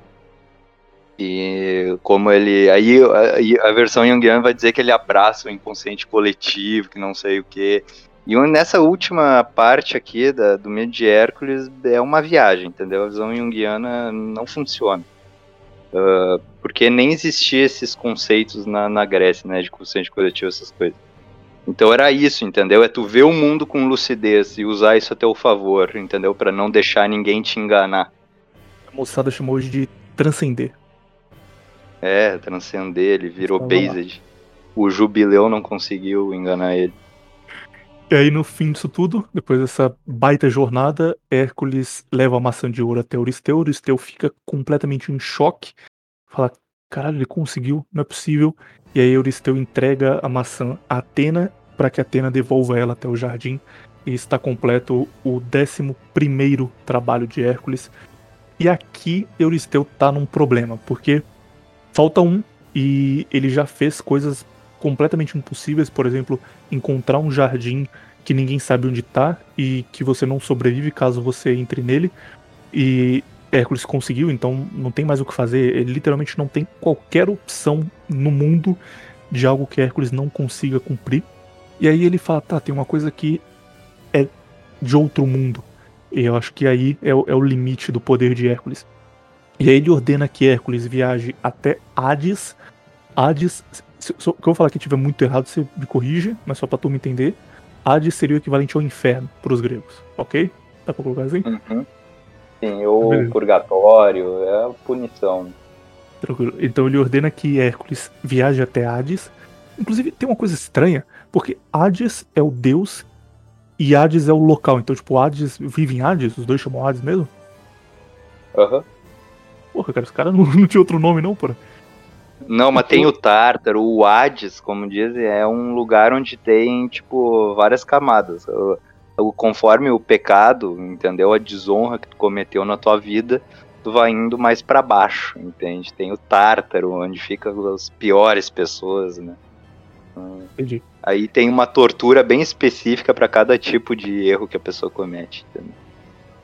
E aí o trabalho é ir até Hades, Hades, o local, passar por todos esses níveis, ou seja, Hércules vai descer até o outro mundo, descer até o inferno, passar por todos esses níveis de tortura, de sofrimento, chegar até Hades, Hades, o deus Hades, que cuida do desse cuida de Hades, e vai trazer o cão de Hades, que é Cerberus. Cerberus é, é, aparece em todos os locais possíveis, de Harry Potter até desenho de criança. É aquele cachorro gigante com três cabeças, babando, bravo pra caralho. E Hércules tem que ir, pegar esse cão e trazer esse cão de volta para Euristeu vivo. Isso que é, é o limite de, de dificuldade possível. E Hércules aceita, só que tem um pequeno problema. Primeiro, chegar até Hades é uma jornada absurda. É, dá para você contar pra turma, aí você decide se você vai contar mais a fundo, resumir como se preferir. É, o que é essa jornada, como funciona o, o barqueiro, o Aqueronte, o que Hércules tem que fazer para só conseguir chegar até o local onde ele vai cumprir o trabalho? Ah, é, primeiro ele tem que pagar o Caronte, né? É Caronte, que é o Caronte. É, Caronte. E que também é uma representação da velhice, né? É um elo que separa a vida da morte. Depois ele passa pelo Cérbero, né? Que é o guarda, entendeu? Que, não, que em tese não era para deixar os vivos chegarem lá. Uh, que representa o medo da morte, né? E aí tem os níveis que eu falei, entendeu? Das torturas. E todo tipo de alma penada, entendeu? De bandido, de alma caída. Enfim, até chegar no, no Deus, né? Uhum. E aí Hércules passa por tudo isso. E é uma jornada muito grande, não só física, porque ele tem que passar por essas provações todas estando vivo, quanto mental, espiritual, ele vai pagar aqui por todos os pecados que ele cometeu na vida dele, por tudo que ele fez de errado em algum momento, ele vai pagar nessa jornada, e ele é muito longa, e Hércules vai lá e passa por tudo isso, ele, Caronte é o, é o barqueiro que leva as almas até o, o outro lado, ele passa por ele, enfrenta Cerberus, continua descendo, descendo, descendo, no caminho ele encontra os únicos que tinham tentado fazer essa mesma jornada, e aí tem uma, uma história interessante aqui também, porque no passado Teseu e Pirito eles já haviam tentado entrar em Hades para salvar Perséfone. Só que eles desapareceram, ninguém nunca mais viu eles e aceitaram que eles morreram em algum ponto, tudo bem. Hércules foi até lá sabendo que Teseu e Pirito tinham morrido no caminho. E aí, depois de passar por toda essa jornada, ele consegue atravessar o rio e ele encontra Teseu e Pirito sentados em um, uma cadeira, é uma cadeira toda de, de pedra. Quase eu mandei um preda agora, cara. Sentados em uma cadeira de pedra. E aí ele tenta falar com Teseu e Pirito e os dois não reconhecem ele, os dois ficam parados olhando pra frente sem entender nada. E aí a história de por que isso acontece é que quando eles chegam até esse local, eles são atacados por cobras e essas cobras jogam eles para essas cadeiras e essas cadeiras elas são cadeiras de esquecimento. Então quando os dois se sentam na cadeira, eles esquecem tudo que tá acontecendo, por que eles estão até lá, quem eles são, quem é Teseu e quem é Pirito, eles não lembram de mais nada disso. E, e o cérebro deles só apaga, eles não sabem mais o que está acontecendo e ficam lá sentados na cadeira até a eternidade, caso Hércules não os encontre. A perda na memória que é a mesma coisa que a morte, entendeu? Tipo, quando eles estavam lá, ninguém mais se importava com eles, entendeu? Ninguém mais homenageava eles porque não sabia se estavam mortos mesmos. Entendeu? Ninguém mais contava de suas façanhas, nada, eles tinham caído no esquecimento. Esquecimento pro grego é a mesma coisa que a morte. Né? E Hércules chega até lá, vê os dois sentados e tenta resgatar os dois. E aí ele puxa Teseu da cadeira, Teseu consegue levantar. Mas quando ele tenta tirar Pirito, Pirito não consegue sair da cadeira, porque ele não tinha boas intenções. As intenções dele eram de ficar com Perséfone e, e trair Teseu. Então, por não ter uma boa intenção, ele não é libertado é, do estado em que ele estava, de Hades. E aí a história é que quando Hércules tenta puxar ele, acontece um terremoto no mundo, porque Hércules puxa com tanta força, ele não sai da cadeira, Hércules puxa de novo, ele não sai de novo, e aí quando Hércules percebe que se ele continuar tentando puxar, ele vai destruir o mundo, ele deixa é, Pirito lá e, e Pirito cai no esquecimento e, e, Teseu pode retornar. Então aqui ele já, já passou por muitas provações, até que finalmente ele chega até Hades, Hades Deus, e aí acontece o grande momento, cara, que é, é um negócio meio de de final de filme, de, de jogo de videogame, sabe? É, é, muito bom esse final. Porque ele chega até Hades e ele fala: Olha, Hades, com todo respeito, eu vim até aqui porque eu quero me livrar dos meus pecados, eu quero provar a Era que, que eu não tenho nada contra ela. Explica toda a história dele, explica tudo o que aconteceu até ali, explica desde o primeiro trabalho, do porquê ele fez esse trabalho, da morte da família dele, até o momento em que ele tá. E ele fala: Olha, o meu último trabalho é levar Cerberus, que é o cão que guarda aqui o seu território, de volta para a Terra, apresentar Cerberus para Euristeu e depois eu posso trazer ele de volta. Ele não tem que ser sacrificado até nada, só tenho que levar Cerberus até lá. Você me empresta Cerberus? Ele nem ameaça nada, só fala, você me empresta, eu levo lá e depois trago? E Hades diz, olha, tudo bem, eu te empresto, mas você tem que provar que você é digno disso. Não vai ser fácil assim. Então, para provar que você é digno, você vai abrir mão de tudo que você conquistou até aqui, ou seja, é, essa sua flecha envenenada, esquece ela. A capa do leão que te protege de qualquer coisa, esquece. tudo que você conseguiu de espada, de, de armadura, tudo. Você vai se despir disso e você vai enfrentar Cerberus com as suas próprias mãos. E caso você vença Cerberus em uma luta com as suas mãos, você pode levar ele para o mundo dos vivos. E aí Hércules se apresenta para Cerberus sem nada, pelado, enfrenta Cerberus no soco. E aí ele usa a mesma técnica que ele usou contra o Leão da Nemeia de esganar nas três cabeças de Cerberus, faz as três cabeças desmaiarem. E aí Hades fala: Tudo bem, você provou que você é digno, que você é forte o bastante. Eu te entrego Cerberus agora. E Hércules tira Cerberus de Hades, leva Cerberus até Euristeu e aí chega. Ninguém acredita no que ele fez, porque foi a coisa mais grandiosa que já existiu na história. E ele apresenta Cerberus, Euristeu fica completamente em choque, com medo e fala: Por favor, devolve isso, leva, leva isso, eu não, não quero nem olhar para esse ser mais. E aí Hércules completa os seus 12 trabalhos, devolve Cerberus para Hades e fica livre da, da penitência que ele tinha com Hera. Último trabalho, Invictus. O que, que você tem para falar sobre ele? Pô, esse é o trabalho que ele, tá, ele já tinha, né, conquistado tudo, a lucidez, a esperteza, tudo. Só que faltava uma coisa, a glória, o heroísmo, entendeu? E o Cérebro, ele é o quê? Ali eu tinha dito, William, que ele, ele não deixa os vivos entrarem no inferno. Eu falei errado, tá? Ele não deixa os mortos saírem de lá. Quem quiser entrar é que entre, né? E ele e ele também ele é a metáfora do medo da morte, entendeu? Ele é aquela criatura horrorosa que a gente imagina, né? A, a morte, entendeu? A decadência do espírito. E quando ele tira, né, o, o cérebro do inferno, né, do Hades, ele está se livrando desse medo do desconhecido, entendeu? Do que para o, o tipo o obscuro que não se conhece, entendeu? Do, do mundo vivo, entendeu? E assim ele ele digamos ele transcende, ele vence a morte, entendeu? Ele se torna maior do que a morte. Isso também tem, William, outra história que ele luta contra Thanatos, né, que é a personificação da morte também. E representa isso. Todo herói grego ele tem que passar uma vez, né, durante sua jornada no Hades. E significa isso, é transcender a morte, entendeu? É não ter mais medo da morte, que é crucial para todo guerreiro, porque quando tu dá muito valor para tua vida, tu te torna um covarde entendeu? Tu não luta mais pelo que se deve, tu fica apegado ao mundo material e não consegue fazer mais nada elevado. Então, para ele reconquistar sua glória, entende? Ele tem que subjulgar o medo da morte. E é isso, entendeu? Ele a batalha dele contra Cérbero representa isso. Recupera o heroísmo.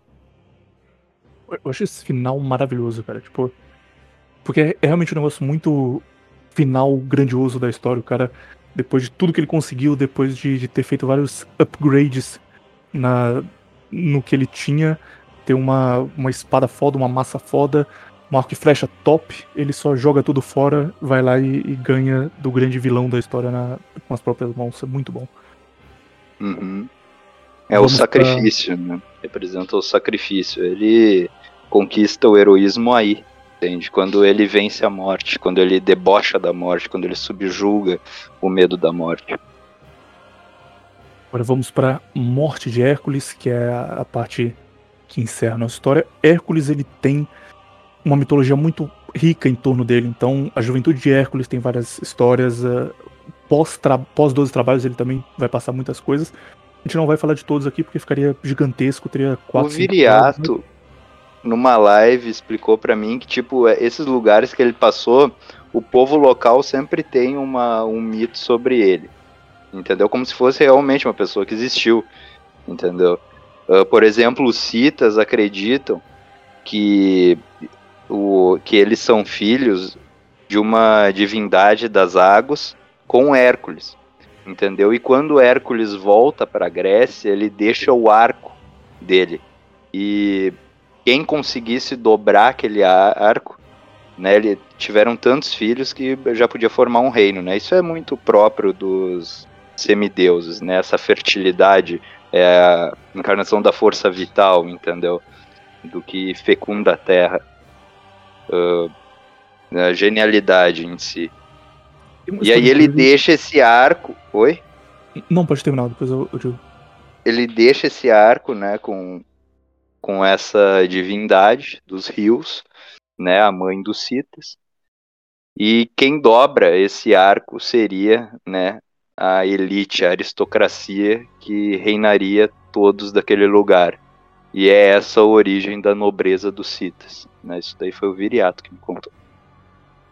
Ponte Viriato. Viriato. Isso é uma, é uma fonte confiável, dá pra levar.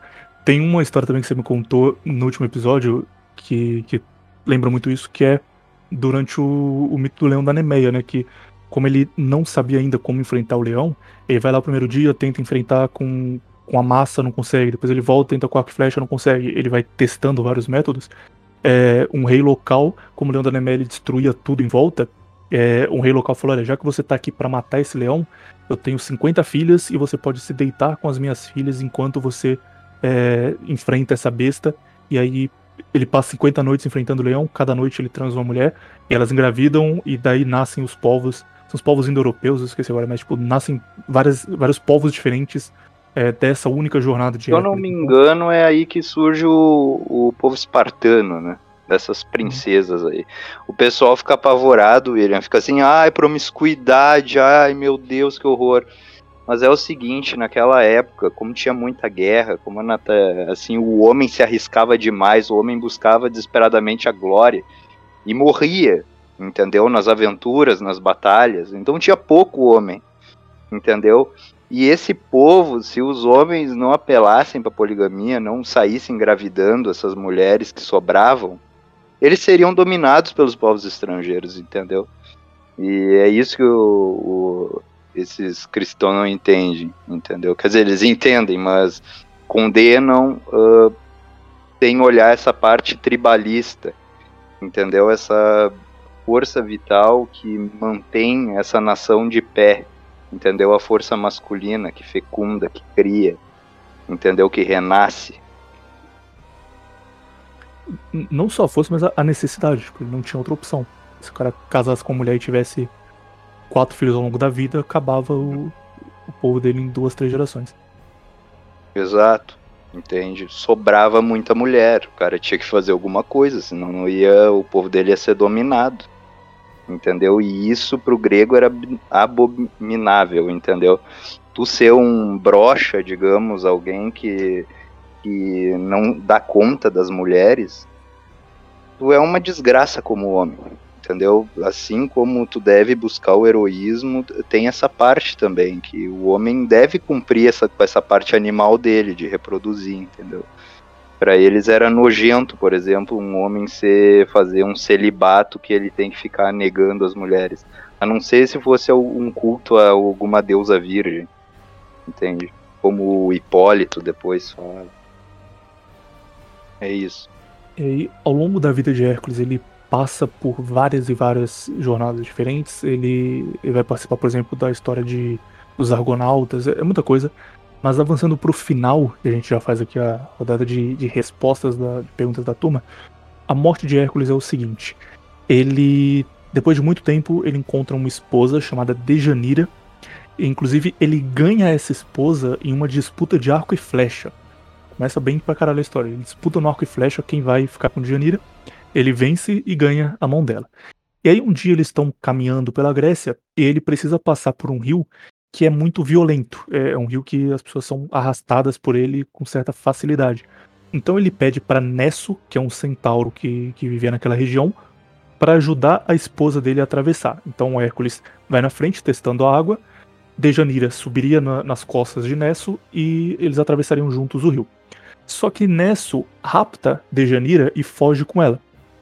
Hércules, percebendo o que aconteceu, dá uma flechada em Nesso, com as flechas envenenadas que ele tinha, Nesso cai e antes de morrer, ele entrega para Dejanira uma túnica, dizendo que essa túnica faria Hércules se apaixonar por ela em qualquer momento que fosse preciso. Aqui vai ter uma, uma diferença na história, já volto aqui, vocês vão entender por quê. Mas nessa versão, ele falou: ó, essa túnica, quando Hércules usá-la, Hércules vai se apaixonar por você na hora. Se um dia precisar, você usa. E aí, Hércules, assim como Zeus, ele tem várias mulheres. Então, em um certo momento, ele deixa Dejanira e ele vai se casar com uma outra mulher.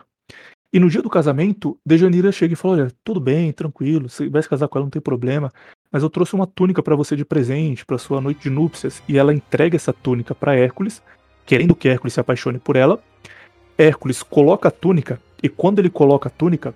Não, peraí, vou, vou voltar um pouco, rapidinho. Nessa versão ela quer que se apaixone. Por que eu falei que nessa versão? Porque uma outra versão é que Nesso envenena a túnica e entrega para ela falando: olha, essa túnica tá envenenada e se Hércules usá-la um dia, Hércules vai morrer. Então usa se você precisar. Então em uma versão, ele entrega para ela dizendo: se você quiser que Hércules se apaixone, tá aqui. E aí ela entrega para Hércules sem saber que ele vai morrer. Na Eu outra versão ela já sabe e ela faz de propósito. É, na segunda versão tá mais exata. entendeu? Dejanira eh, sa- já significa em grego eh, matadora de maridos. E, enfim, eu acho mais plausível que seja essa segunda opção que tu falou, que o Centauro falou que era pra usar aquilo quando ela quisesse que ele voltasse a se apaixonar por ela, né? Uh, Nesso ele representa o que? O talarico, entendeu? Alguém que se faz de amigo, que hoje a gente chama de talarico, né? É o se faz de teu amigo pra seduzir a mulher, entendeu? Ou sempre colocar uma dúvida na mulher, entendeu? Como se tu não amasse ela, como se ele fosse amar mais ela do que tu. É o talarico, né? O Nesso é o talarico. O cara que fala assim: olha, se eu tivesse no lugar dele, eu ia te valorizar bastante. Esse Exato. aham. E, e é isso, entendeu? O talarico é assim. E o centauro, como eu expliquei antes, ele representa essa inteligência maliciosa, animalesca, entendeu? Que é mais ou menos o sentimento do talarico. Uhum. E aí ele, ele mata, né, esse cara e deixa essa dúvida na mulher dele, entendeu? E aí, voltando agora pro dia do casamento, Dejanira se apresenta e fala: Olha, aqui está essa túnica de presente, que pode ser que ela fez propositalmente pra Hércules morrer, ou que ela só queria que ele se apaixonasse, mas entregou a túnica. E aí, Hércules veste Foi no essa túnica- casamento dele com a Iole, né, que era outra ninfa que ele se apaixona depois. Isso, que ele Como é que deixa a é? Dejanira pra ficar com ela. E aí, Exato. quando Hércules veste essa túnica, a pele dele gruda na túnica, e aí ele percebe o que aconteceu, ele tenta tirar a túnica, só que quando ele puxa, a pele dele sai junto com a túnica. Não a pele, a própria carne de Hércules sai junto com a túnica. E aí ele vai tentando tirar, só que não adianta, porque toda vez que ele puxa a túnica, sai um pedaço de carne, e aí ele é esfolado vivo tentando tirar a túnica envenenada que Nesso entregou para sua mulher e que ela entregou a Hércules. E no fim, ele fica desorientado com tanta dor que ele tá sentindo e ele se joga em uma fogueira e ele morre na fogueira, queimado. E aí, com a morte de Hércules, como ele não é um deus, ele é um semideus, ele vai até Hades, só que Zeus desce até Hades e pega a alma dele e eleva ele ao Olimpo. Então, ainda que ele fosse um semideus, depois de morto ele vai pro Olimpo e vive com os deuses, com, com seu pai e seus irmãos. Tem uma versão de Heródoto que diz que quando eles olham na pira onde Hércules se jogou para se matar, não tem nenhum osso ali, não tem nenhuma cinza dele, entendeu? Como se o fogo já levasse ele, né, ao Olimpo. Ele nem chegou a morrer, ele só subiu. Como eu falei no Cérbero, né, quando ele traz o Cérbero e Euristeu se esconde, né, no vaso de bronze dele, como o falso nobre que ele é, né, um falso nobre que tem medo da morte, sente medo do medo da morte. E ele não tem esse medo. Hércules não tem mais medo de morrer, entendeu? Ele já está em glória. Ele se nega, entendeu, a morrer daquele jeito, a morrer eh, do jeito que os outros querem entende? A morrer subjulgado à vontade dos outros, do Nesso, entende? Então ele decide dar um fim a si próprio. Ele é tão glorioso, entendeu? Tão heróico, tão finito, ele tem tanta consciência do próprio destino que ele mesmo decide finalizar, entendeu? Ele se nega a morrer do jeito que o inimigo quer. Ele uh, se nega a morrer desonrado, perdendo a própria pele, gritando ao desespero, entende? Ele se joga às chamas, as chamas que novamente, né, recapitulando aqui, significa elevação espiritual, significa significa também sabedoria, entendeu? Significa tu elevar algo. Então ele já não tem medo da morte, ele já é herói absoluto. Ele decide a dar um fim a si mesmo, entendeu? Do que morrer perante a vontade dos outros. Isso faz muito parte da nobreza também, né? Nem eu falei ali do Euristeu fugindo do Cérbero. Uh, o verdadeiro nobre, ele tem uh, consciência absoluta do próprio destino, entendeu? Ele sabe quando ele deve morrer, entendeu? E Hércules é isso, entendeu? O Hércules, ele agora tem plena consciência uh, do futuro, do passado, do presente, e ele decide morrer do jeito dele, do que ser desonrado, né? Que foda, Enfim. que história maravilhosa, meu amigo. É maravilhoso, né? O... Sabe que isso me lembra muito, William? Aquelas músicas, isso, é... isso Nietzsche restaurou esse espírito, né? Ali um pouco antes do século XX. E tu nota muito isso nas músicas, tanto dos Facho quanto dos NS, entendeu? Essa uh, brincar com a morte, não ter medo da morte, entendeu? Transcender a morte, o heroísmo absoluto. Né? Isso é, então, é muito a base da Guarda de Ferro, por exemplo, é isso. Exato, exato. Tu nota nas músicas dele, uh, nos Ardite também, eles vivem os camisas negras, né? Vivem, viviam colocando nas músicas e eles eram amantes da morte, entendeu? Que eles iam que tipo tem uma música muito legal que é Le donne notivoglio lo uma coisa assim, né? Que antes deles, assim como hoje, tipo as feministinhas, ai, não quero machista, não sei o que. Naquela época eles tinham a mesma coisa. Antes deles chegarem no poder, entendeu? As mulheres evitavam eles, por causa eram violentos, entendeu? E aí eles diziam que a amante deles era a morte, né? Porque eles nunca iam se render. Eles nunca iam trair sua nação, nunca iam trair o próprio heroísmo. E é isso, entendeu? É um espírito que foi ressuscitado, né? Que é o espírito uh, raiz do Ocidente mesmo, que é o heroísmo, entendeu? O heroísmo dos gregos, a glória dos gregos. E é isso, cara, é transcender a morte, é não se importar de morrer por honra, entendeu? Por glória. E esse é o fim de Hércules. O melhor fim de todos. O fim que ele decide a pôr a si mesmo.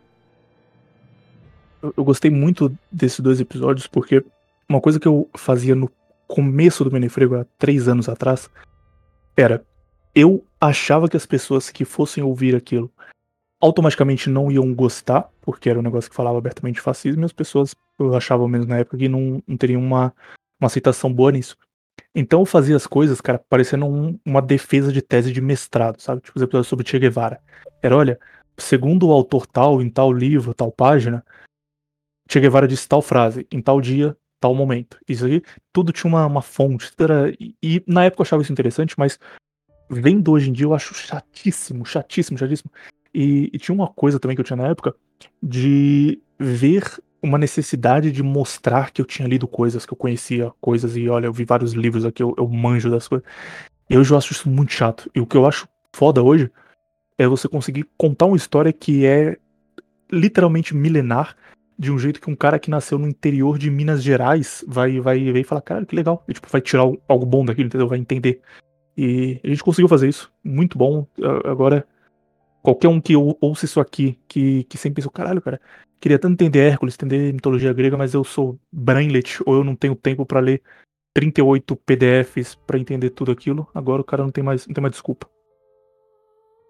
Exato. Ô William, uh, antes de ouvir uh, esses nossos episódios aqui, antes de ouvir o Raj, muita gente achava que essas mitologias eram bobinhas, entendeu? Era história de super-herói, que nem tu disse no último episódio.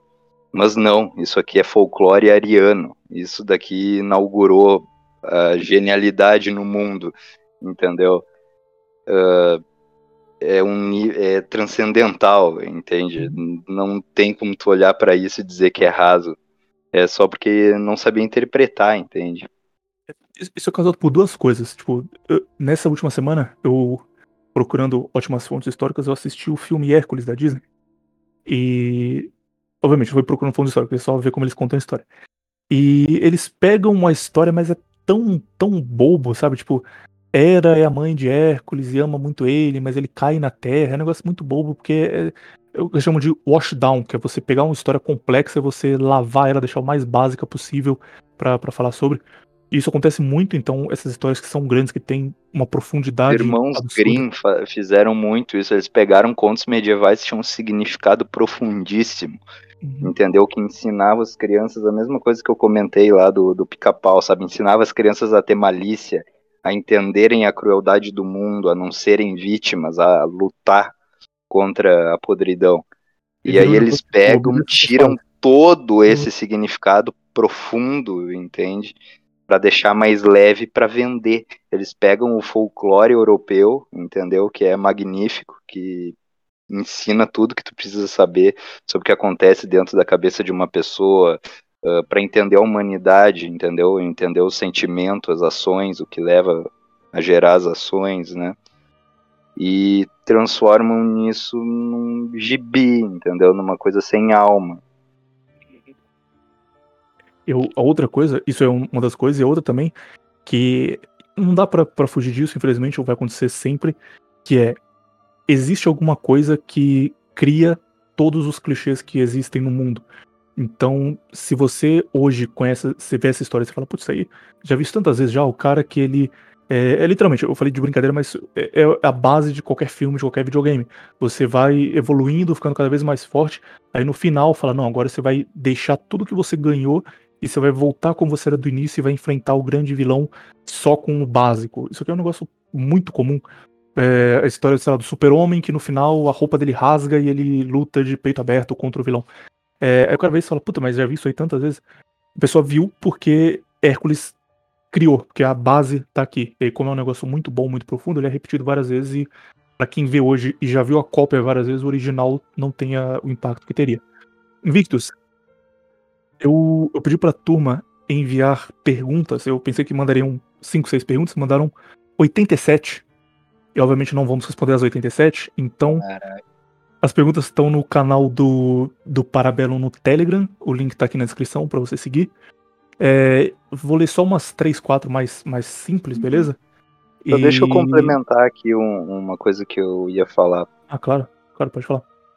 Cara, tu sabe o quanto essas histórias. Tu tem, tipo, noção da profundidade do quanto esse folclore, entendeu? Essas histórias foram importantes para o mundo, para a humanidade, entendeu? Se não fosse esse exemplo de Hércules, uh, essa, esse controle que ele tinha sobre o próprio destino, essa exaltação do heroísmo, o que, que ia conduzir os 300 a se entregar à morte, entendeu? O que, que ia conduzir os camisas negras a enfrentarem os comunistas e salvarem a Itália da decadência total, entendeu? O que ia ser dos heróis se não fossem esses exemplos, entende? A gente não ia ter mundo ocidental, a gente não ia ter filosofia, não ia ter porra nenhuma. Imagina se os 300 não tivessem tido aquele sacrifício, entendeu? É uma profundidade que vai além da consciência, cara. É um é um negócio que transcende, entendeu? E ainda tem esse aspecto de não saber até ponto foi realidade, até que ponto é mitologia. Pode fazer as perguntas aí. Uma das perguntas que apareceu mais de uma vez, não sei porque a turma tem tanta curiosidade, mas agora eu, também tenho, já que tanta gente quer saber, é que tipo de roupa Hércules usava? Usava. Não, não dá pra falar Hércules, é óbvio, mas tipo, os gregos ali desse período, do início da Grécia. Usavam túnica, qual era a roupa da turma da época? Todo mundo de, de sainha? O grego ele tinha duas, duas roupas, né? Uh, muitos deles ali, principalmente uh, bem da parte sul, ali onde era muito quente, eles andavam pelado mesmo, entendeu? Uh, o sul da Itália, no calor, faz o quê? Mais de 50 graus, entendeu? É absurdo. Dependendo do, do ciclo do ano. Naquela época o mundo era mais quente ainda. Entendeu? Eles ou andavam pelado, ou andavam de túnica ou armadura. Entendeu? Ou os homens andavam. Uh, isso daí é mais no Egito, né? Mas na Grécia devia ser a mesma coisa. As mulheres andavam com uma saia longa até os pés e os homens com um saiote curto. Uhum. Uma pergunta enviada pelo menino Guru. Existem histórias de heróis similares a Hércules em outras culturas? ah, cara, isso. Antes de Hércules, até o Raj fez um comentário aí corrigindo o William, né? E o William tinha dito que Hércules foi o primeiro herói, né? Uh, quer dizer, da mitologia grega teve o Perseu antes, né? Mas enfim, nas outras teve Trita, entendeu? Teve, esqueci o nome aqui das divindades que o Raj falou aqui pra gente. Entendeu? Mas principalmente o arquétipo, cara, do matador de dragões e da serpente da negação, do caos. Entendeu? Geralmente é o essa metafísica, entendeu? Do deus do trovão, geralmente, subjulgando a serpente da negação, que representa o caos, a desgraça. Entendeu? Que nem eu comentei ali quando falei de Gerião. Ele. Esse arquétipo, ele é, cara, quando o homem recém tinha virado homem, sabe? Recém tinha saído do hominídeo para o homem e já tinha essas lendas, né? Principalmente vindo aí dos proto-indo-europeus, do matador de dragões, né? De quem traz ordem ao mundo, de quem traz segurança, quem restaura, né, a paz no universo. Isso daí, cara, não sei te dizer quando começou, entendeu? O mais que eu sei, assim, de mais longe é com os proto-indo-europeus, né? Que inspiraram todos os povos a terem uma mitologia meio padronizada baseado neles. Pergunta do menino Corninga. Sansão é um plágio de Hércules ou o contrário? Tô no primeiro episódio achando muito top, top, top. Hércules estompou o leão muito brabo demais. Não, cara, é, é, que nem eu disse. Eu não sei até que ponto os proto-indo-europeus exerceram uh, exerceram influência sobre os narigudos, entendeu? Quer dizer, eu vou falar os hebreus, né? Os hebreus, não era ainda os jubileus. Uh, mas parece que eles tiveram, sim. Rei Davi era ruivo, entendeu? Ali tu vê pelo menos a característica física desses primeiros caras aí dos, dos hebreus, eles eram parecidos. Então, provavelmente, cara, assim, ó, é um plágio de algum herói proto-indo-europeu, entendeu? Os dois, tanto Hércules quanto o Sansão. E essa pergunta se repetiu algumas vezes, se Hércules e Sansão são ligados, por quê? Porque a história é parecida. Tá respondido. Pergunta do Miguel. Não, Sansão, Sansão, ele Peras, ele é muito mais ridículo que Hércules, entendeu? Hércules, ele subjuga as Amazonas, ele subjuga o feminino, entendeu? Ele é um masculino absoluto. Sansão, ele, entendeu? Ele é burro, deixa a mulher, a mulher que ele nem confiava dormir no lado dele. Uh, aí depois ele tem que ficar pedindo toda hora a Deus para dar forças a ele, entendeu? Eu acho o Hércules bilhões de vezes superior a Sansão. Sansão, se estiver ouvindo isso daí, quem falou foi Invictus, hein, cara? Não, não, não que eu tô quieto. É. Pergunta do Miguel, isso aqui deixa que eu respondo, porque pelo menos uma que eu vou saber a resposta. Hércules lutava melhor com qual arma? Qual ele lutava melhor? A gente não sabe, mas nos mitos dele ele usava o arco e flecha e a clava, que é, é um, um, um martelo, um porrete grandão, e ele judiava a turma com, com os dois.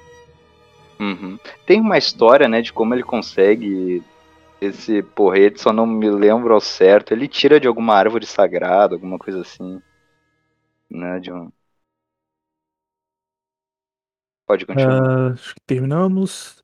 De novo, a semelhança dele com Gilgamesh e Sansão. Fale sobre a semelhança com Sansão. Cara, uma gosta de Sansão, hein? Cara, hum, novamente, eles, assim, não é que é um plágio, entendeu?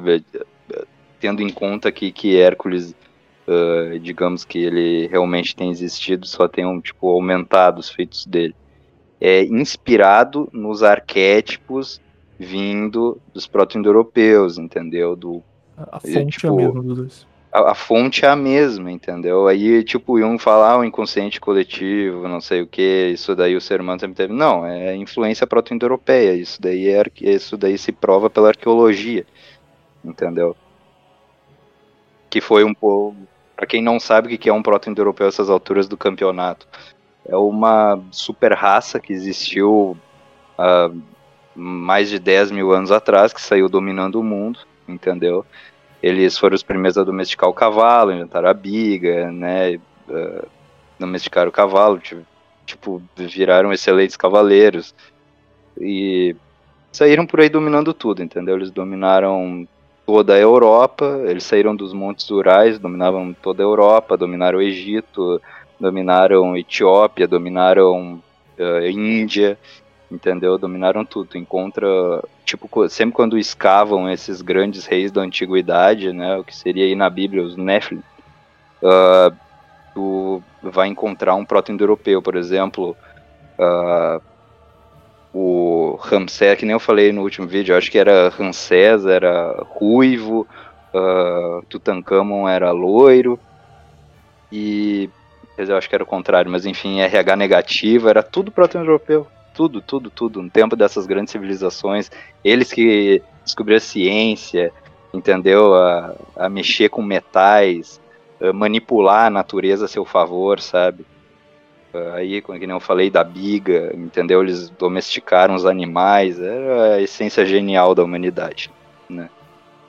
É, os Yaminaya. A ciência chama eles, e a arqueologia chama eles de Yaminaya. Pode continuar. Dois últimos para finalizar, menino Yari Yari também já foi respondido, mas só para ficar registrado aqui. Comentem a diferença entre o Hércules mitológico e o Hércules do entretenimento, de filmes, animes e livros infantis. É isso que a gente falou. Cara, é... que nem eu falei, dos irmãos Green lá, tiraram, quiseram deixar levezinho pra criança não pegar trauma, entendeu? Entre aspas, pegar trauma, porque ninguém pega trauma ouvindo uma história. E tiraram todo o significado, virou uma coisa para vender pra criança, entendeu? Pra fazer bonequinho. E a última, enviado pelo co-host da revista semanal do Amigo Pecuarista, Raj. Eu não sei se ele fez a pergunta de verdade ou se ele tá zoando, porque o cara inventa umas palavras, eu não, não sei de onde é. For zoeiras, pode xingar ele aí. Pergunta exatamente isso aqui. Pergunta pro Invicto se Heracles tá mais associado ao herói Trito ou ao deus trovão Indra. Sim, eu, se eu não me engano, Trito era semideus também. É, tá mais, acho que tá mais relacionado a Trito. Ele tava inventando palavras, então foi uma, foi uma pergunta séria. é, os heróis, eu acho, da mitologia original do pé que eu ainda entendo. Eu preciso ter uma aula, assim, mais aprofundada com os caras aí para entender mais uh, as partes mais específicas, né, da, da mitologia original proto-europeia. Mas é, eu acho que tem mais ligação com o Trito, sim quase certeza. Então, terminamos aqui. Em algum momento do futuro, o canal Parabellum vai existir por muito tempo, não se preocupe. Então, em algum momento a gente volta para falar de outros heróis. Vamos continuar essa série. Não tem uma data definida, mas a gente volta, relaxa. É só uma coisa para a pessoa que viu isso aqui e falou no mitologia grega é a melhor coisa do mundo, é maravilhoso. E o cara quer desesperadamente conhecer mais sobre, só que sem ver aquela versão bobinha de filme da Disney, de documentário do History Channel e tal. O cara quer conhecer é, na fonte mais confiável possível ou no melhor lugar para ele entender mais a fundo. Onde é esse lugar? Tem um, um livro foda para indicar? Tem um, um, autor que fala muito sobre? Enfim, o cara que quer manjar de mitologia grega e não sabe nada. Qual o passo que você indica para ele iniciar? Leia todos tudo que fala de, de mitologia tu lê, entendeu? Vai, vai, catando aí, independente da origem do autor, tu, tu vê a versão dele, vê o que ele acha significa, vê várias versões e o que tu sente que é o verdade, que tem mais congruência, entendeu? Com fatores históricos, uh, mitológicos, né? Tu vê pelo, pelo padrão também dos outros mitos, né? O que, que tem mais a ver com a realidade, qual versão tem mais a ver com a realidade, entendeu? Pesquisa aí o máximo que tu puder. Por exemplo, que nem eu e ele aqui fizemos antes de vir aqui. Pesquisa a morte de Hércules, entendeu? E aí tu vê várias versões, entende? E aí cada um vai dizer o significado que é, e enfim, é isso. Eu aqui falei a visão junguiana, né? E a minha. Hum. Essas coisas são mitológicas, não, não dá para dizer, ó, esse cara aqui contou tudo o que aconteceu, porque literalmente são, são histórias milenares que são contadas ao longo Não tem como saber, cara. Não, não, tem como saber. Ninguém tava porque... lá pra, ter certeza. É, porque a maioria dessas histórias assim, tem a, a versão uh, da tradição oral, entendeu? Que é essa daí que nem tu falou do, do povo português, que dizia que Gerião era tal coisa, entendeu? Tem essa versão mais real, entende? Tem as versões mais mitológicas, aí cada sábio, cada cara fala alguma coisa, entendeu? E, e é isso, cara, mas no fundo, no fundo, mitologia é para isso, entendeu? É para tu se cansar debatendo qual é o significado daquilo. Entende? É, é para viajar na maionese mesmo. Entendeu? O que, o que, que é intolerável nesse aspecto? Tu, tipo, cagar na metafísica do negócio. Por exemplo, começar a dizer que, sei lá, Atena, que é a deusa da sabedoria, é a, a, deusa da fertilidade, entendeu? Uma coisa que não faz sentido. Aí tu tá realmente cometendo um crime, entendeu? Contra a mitologia. Mas tirando isso, entende? Não violando a metafísica do negócio. Acho que tem coisa pior do que isso, cara, que é o que me deixa tiltado com, com o evangélico, por exemplo, que é o cara ficar tentando provar que as coisas são reais e como se o fato de, de terem acontecido mesmo é, fosse base de validade. É tipo, não, não, veja bem, a Arca de Noé aconteceu porque encontraram em cima dessa montanha um pedaço de madeira. E, tipo, o cara baseia não no, no acreditar, mas no, Aconteceu na realidade, tá vendo? Eu não sou maluco. Exato, certo? exato. Exatamente. Entende? Assim, ó, pode ser que nem na mitologia grega, entende? O, tem ali uh, a parte real, mas tem também a parte mitológica para passar uma moral para pessoa. Entendeu? É uma mistura do mito com a realidade, entende? Bom, e novamente tem uma uma mensagem para deixar para a turma, é, alguma recomendação, falar do seu Vida Invicta, que vai sair semanalmente aqui. O que, que você quiser falar? Tempo livre, pode, pode falar aí para a galera como despedida. Ah, cara, eu não tenho nada para dizer assim, para se inscrever, nem nada. Eu vou estar tá fazendo aí também no Parabellum o Vida Invicta, né, que já é um programa antigo já, que a gente uh, tem vários episódios ainda para lançar né? Acompanha aí também, mas lá eu eu falo, é mais para se distrair, sabe? Eu não falo coisa profunda assim como eu falo aqui. Entende? É, quer dizer, eu falo coisa profunda assim, mas não é com a mesma responsabilidade, né, de levar para vocês essa mensagem uh, ancestral, entendeu? É mais descontraído. Vou aproveitar para fazer uma recomendação aqui, então, que o Invictus fez uma live no canal pessoal dele, que eu vou deixar na descrição aqui, com, com rádio. Participei de uma parte também, que eles falam bastante sobre esses mitos antigos, sobre povos indo-europeus, e é muito bom. E pra você que não manja nada, eles explicaram do jeito mais, mais básico possível. Então, se tiver aí com umas 6 horas livres, vale a pena você deixar lá de fundo quando você faz outra coisa, não, live ficou é. muito boa. E eu e o Raj vamos fazer junto uma grande live, entendeu? que vai ter partes vai ser só conversa, outras partes vai ser meio debate também, que vai ser as diferenças, entendeu, da, do, da visão dos helênicos e dos pagãos nórdicos. É, eu, eu falei há três anos atrás que eu ia fazer um episódio sobre Jesus histórico e me cobram isso até hoje. Então, agora que você falou, fazer mesmo. Sim, vamos, vamos, vamos. Assim, pode demorar aí um mês, enfim, vai sair como vai esperar. Então, novamente, muito obrigado a, a, você que ouviu a parte 1, que se inscreveu, que está acompanhando aqui o Parabelo. O projeto está dando muito certo, a gente está muito feliz com ele. E se gostou desse daqui, recomendei para seus amigos, manda para a turma, mas só para quem é base, não vai mandar para garota da escola que você está betando. Isso aí você deixa para lá, manda só pro, pro frame mais frame mesmo. Cara, chegou muito. É, chegou muito estudante de psicologia aqui também, né? Vendo os episódios. Né? Por isso que até eu falei mais a visão junguiana aí junto com a minha. Pensou é a gente virar referência na, no meio da psicologia Sim. brasileira?